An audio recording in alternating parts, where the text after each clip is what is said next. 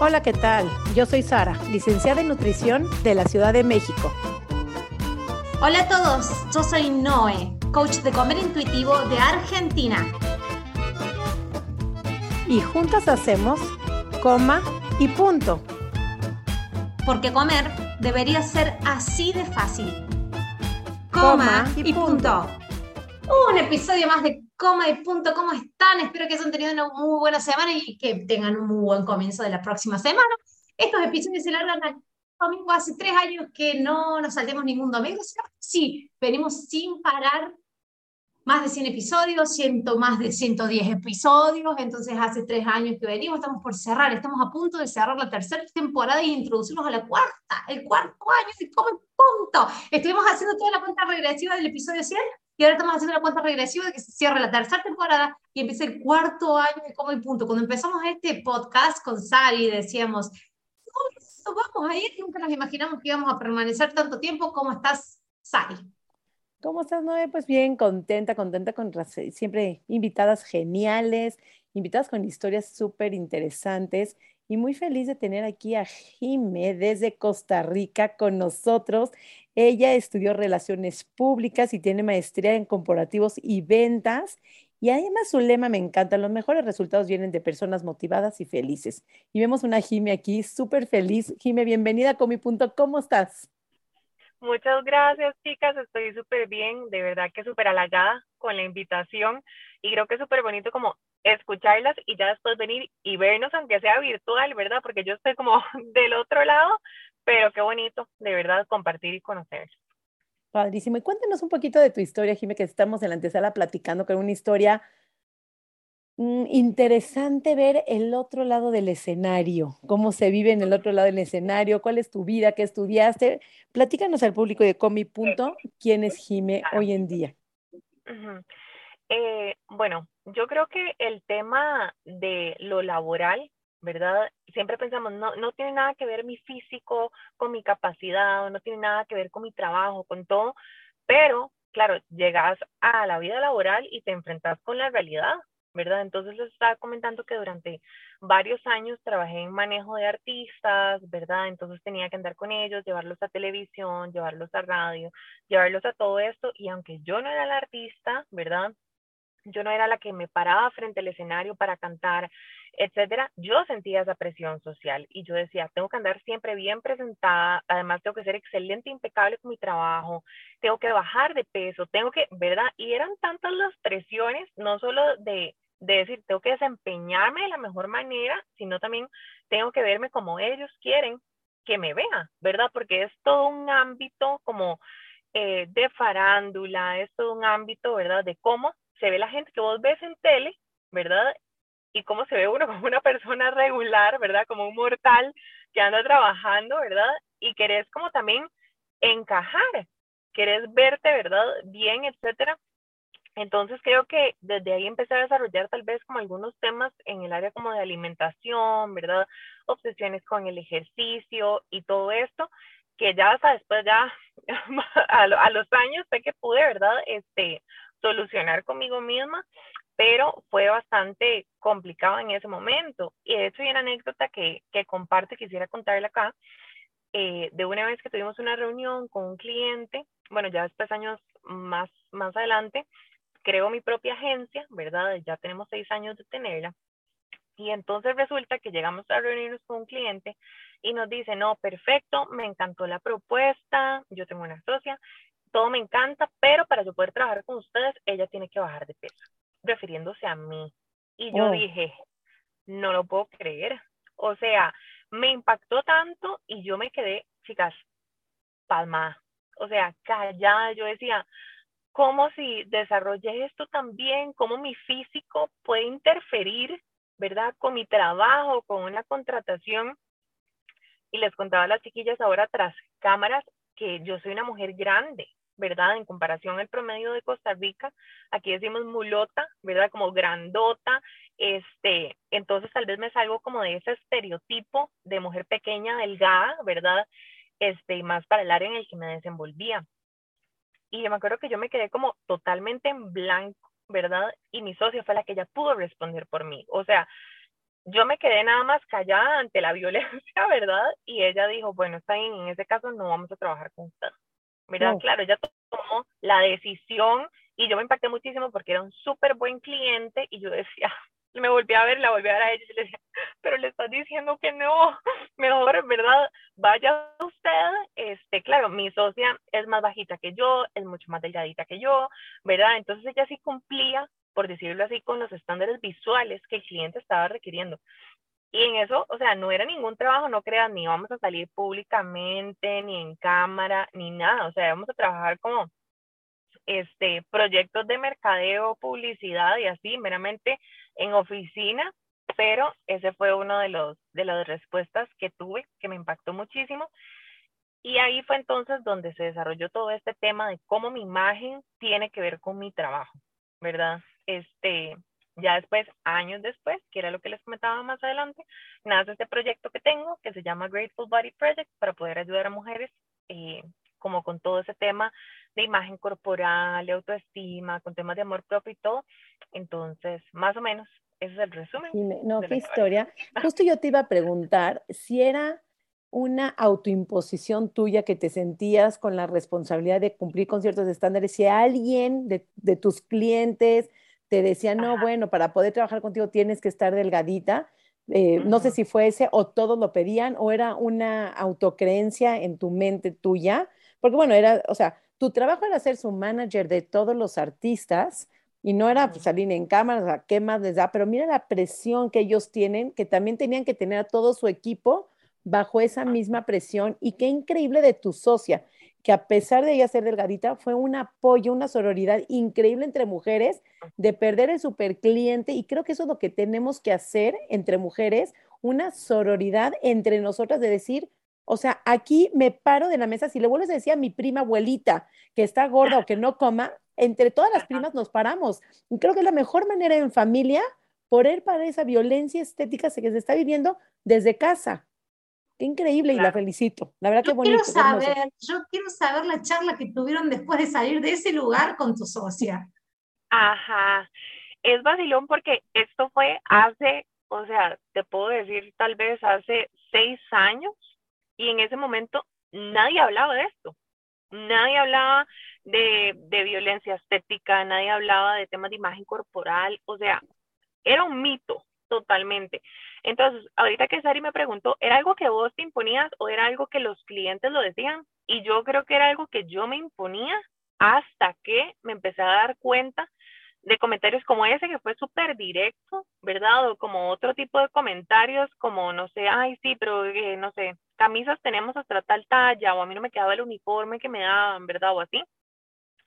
Este, entonces era como complicado, ¿verdad? Entonces, número uno, yo me lo imponía y número dos, empezaron a pasar ese tipo de situaciones. Y claro, ya después la conversación con mi socio fue yo en un puro llanto, llorando, pobrecita.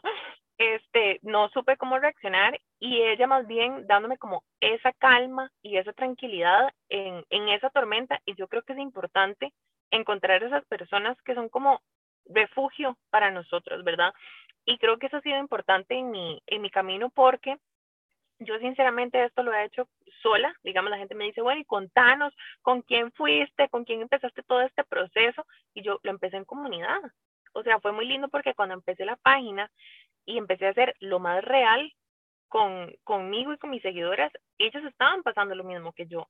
Entonces, teníamos comunidad, teníamos grupo, teníamos con quién hablarlo. Y creo que eso es importante, ¿verdad? Como decíamos ahora, ok, si, si le dicen algo a uno, entonces todas nos levantamos. Entonces es poder desarrollar entre todas eso, ¿verdad? Y así fuera de eso, esa situación con mi socia se volvió como ese apadrinamiento entre las dos de que si algo le pasaba a ella, entonces yo respondía. O si algo me pasaba a mí con un cliente, entonces ella también respondía. Y a veces, claro, a nivel laboral es una presión enorme, porque es ¿cómo le digo yo al cliente qué tal y tal y tal cosa? ¿Verdad? O sea, y luego decís, no, tenés que decirle. O sea, tenés que decirle porque si no, esto va a seguir y lo que estamos tratando de hacer como comunidad es ponerle un alto en, en tantas áreas de la vida, pero en el área laboral específicamente, ¿verdad? Y estoy segura que no solo me pasó a mí, le ha pasado a un montón de personas.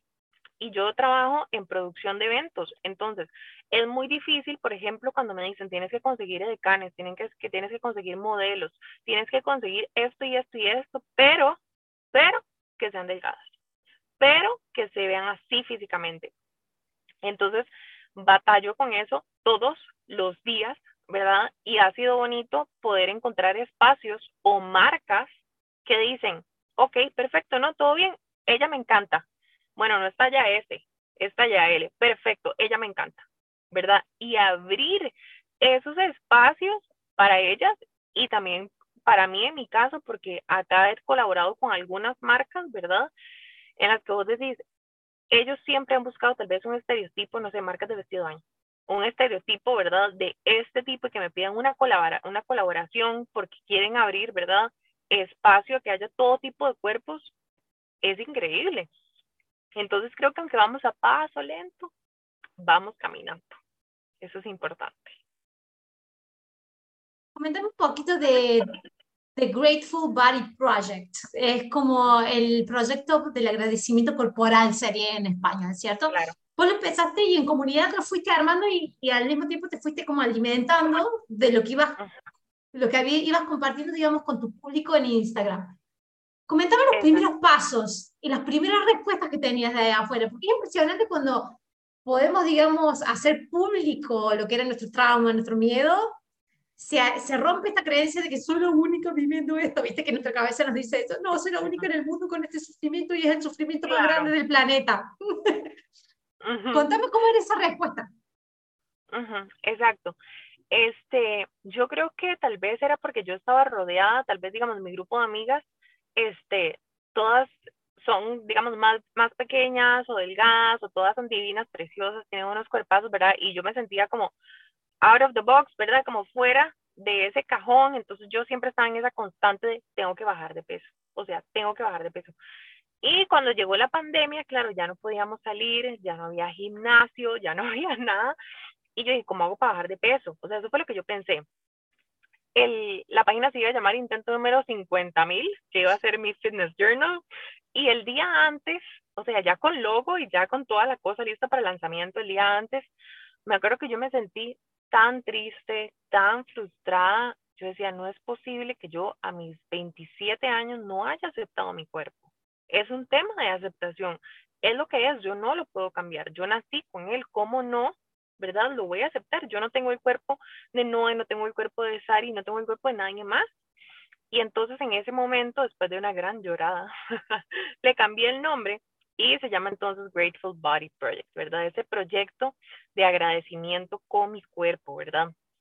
Y es muy lindo porque cuando yo lo empecé, claro, yo me sentía como la única, ¿verdad? Y me empezó a seguir gente de, todo el país y todos me decían, pero así como si fuera un mito, ay, Jimmy, muchas gracias por decirlo, ay, a mí también me pasa, ¿verdad? Pero como con ese miedo de exponerlo y de decir, mira, tengo celulitis, tengo rollitos, tengo, o sea, eso pasa. Entonces creo que, que fue eso, como poder exponerlo y que tanto ellas como yo nos sintiéramos acompañadas, ¿verdad? Y pudiéramos hablar de estos temas. Y también porque la página, al final, yo siempre digo, al final la página no es solo mía, tiene un montón de testimonios de chicas que suben sus fotos y suben todo su, su testimonio o su story time. Entonces se trata de eso, como de crear comunidad. No, qué hermoso. Y estoy escuchándote hablarle de las partes de los edecanes y sentí así como estrujado la, el estómago, porque la gente ya me conoce aquí que yo manejo la red social de Nutris de todas las tallas, donde manejamos que los nutriólogos, pues no tiene que tener cierta forma para ser un excelente profesional, para poderte acompañar. Y finalmente, en el, gremio de la nutrición también hay un estigma durísimo donde, bueno, pues que sabes qué comer, sabes qué ejercicio hacer, alias igual a que tienes que ser delgado.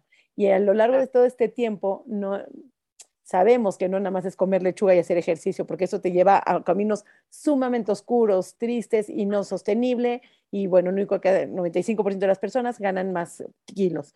Y bueno, en ese entonces y en ese manejar y comunidades que manejo y nutriólogas que manejo, donde nos hace sentido, donde estamos cambiando de paradigma, pero los profesionales, sin embargo, me siguen diciendo, es que quiero entrar a una clínica, pero me piden que sea delgada. O sea, puedo yo ser muy profesional, puedo yo no creer, pero finalmente no encuentro trabajo porque el estigma en el gremio de los Nutris es muy fuerte. De hecho, maestros, profesores les dicen, no te puedes graduar hasta que no enflaques 10 kilos, o, cómo vas a ser una nutrióloga así.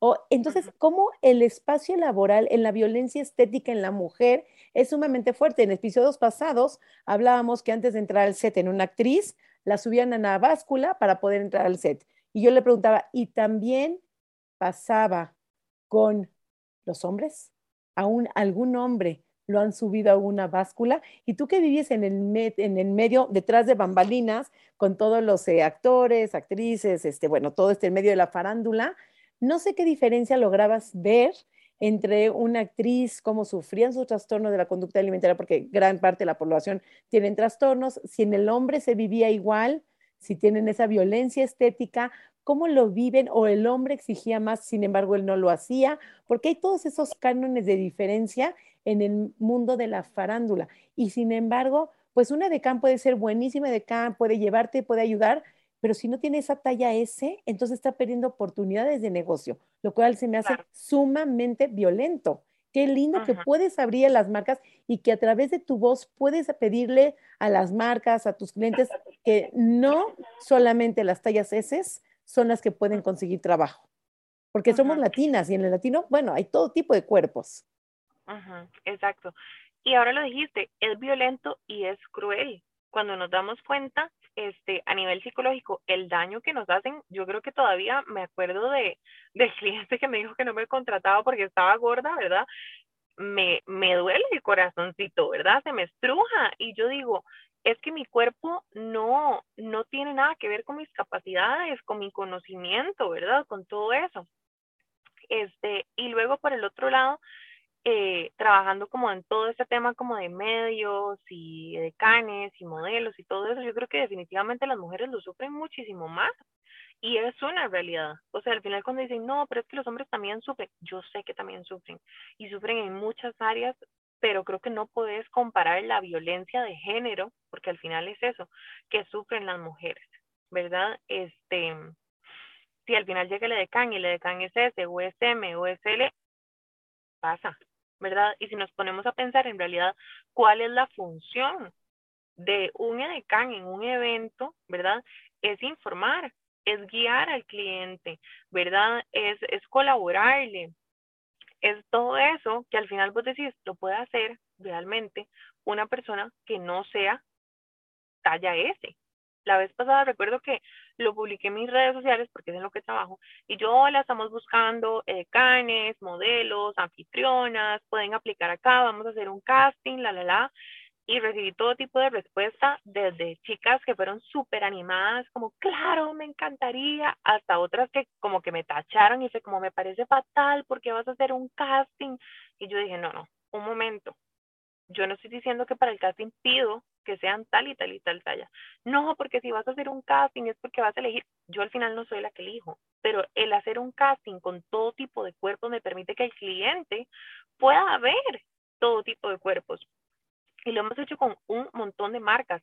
Acá hay marcas a las que nosotros les ayudamos a conseguir todo el tema del personal y contratamos todo tipo de tallas, contratamos personas con algún tipo de limitación también y es súper bonito poder pensar que vos como agencia no limitas, más bien, sino que más bien sos un canal para el cual la gente pueda tener oportunidades porque al final es eso y creo que es súper bonito, ¿verdad? De qué manera nosotros también podemos contribuir no solo en, ah, no, es que yo quiero sanar yo, yo quiero sentirme bien yo con mi cuerpo, yo quiero, no, sino cómo hago para que las demás personas puedan lograr eso y para que las marcas, la industria, ¿verdad?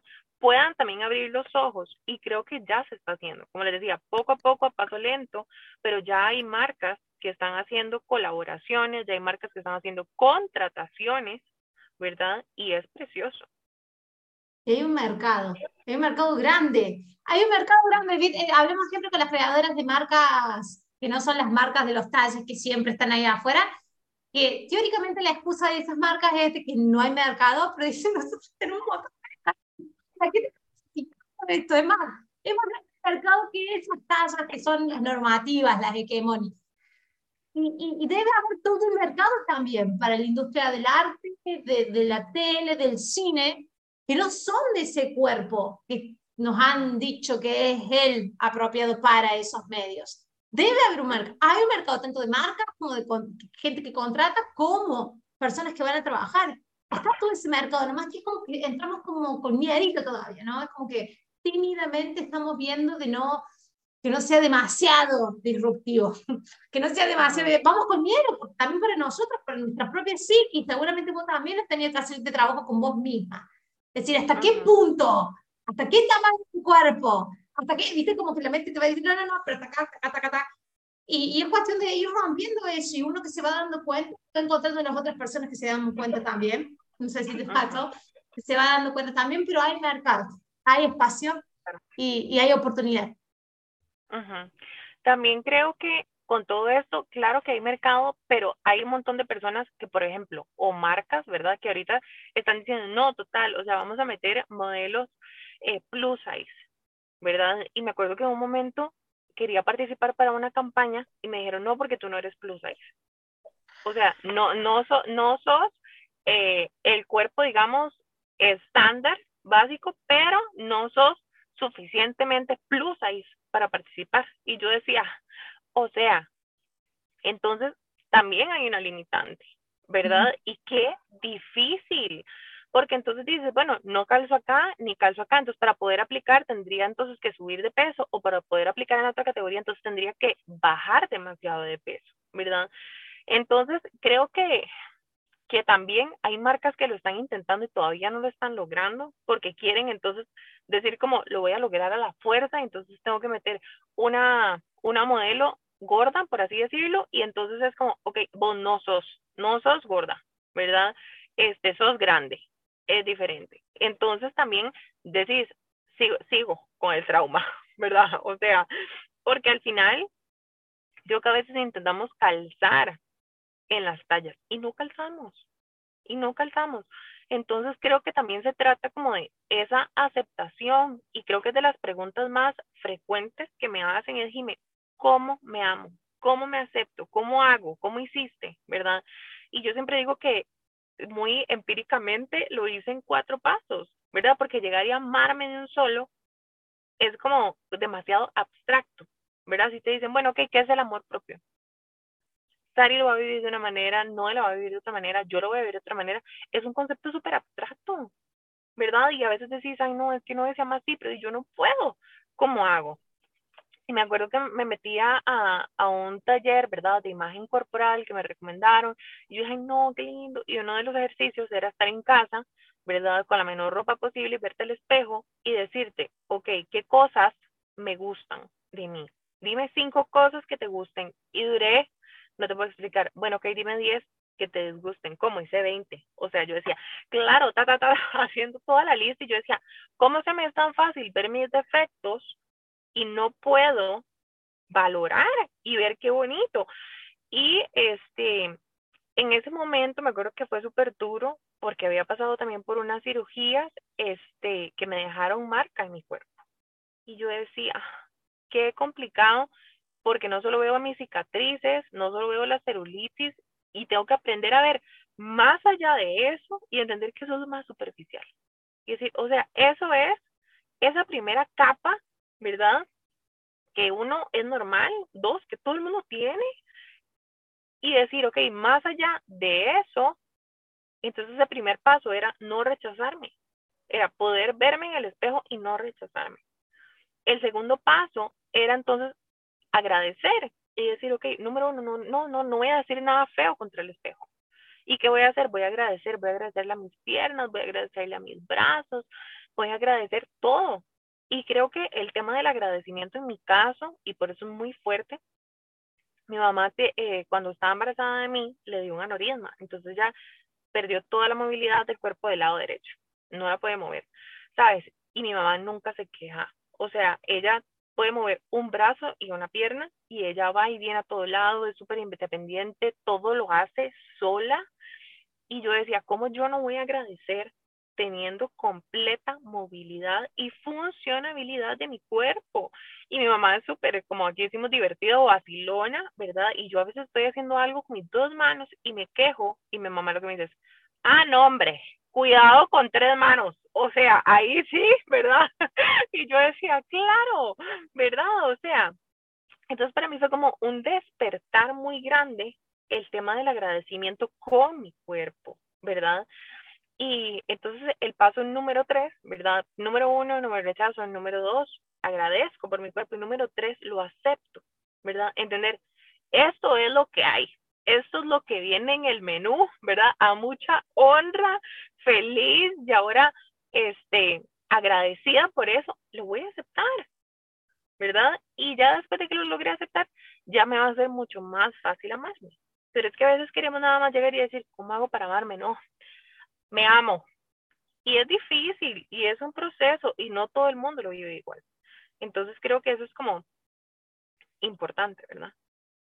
100% y como tú lo dices, es sumamente abstracto y el body positive, body love, ha habido, hay muchos como abanicos y entonces hay que, hay, hay muchos pasos para por lo menos body neutrality, o sea, podemos ser neutral con el cuerpo, por lo menos puede ser body respect, ser respetuosas con el cuerpo y probablemente cuando tenemos una relación neutral, ya no es de odio, de rechazo, por lo menos estamos en aceptación, después lo respetamos, probablemente después podemos llegar a una aceptación, a un amor, a un positivismo.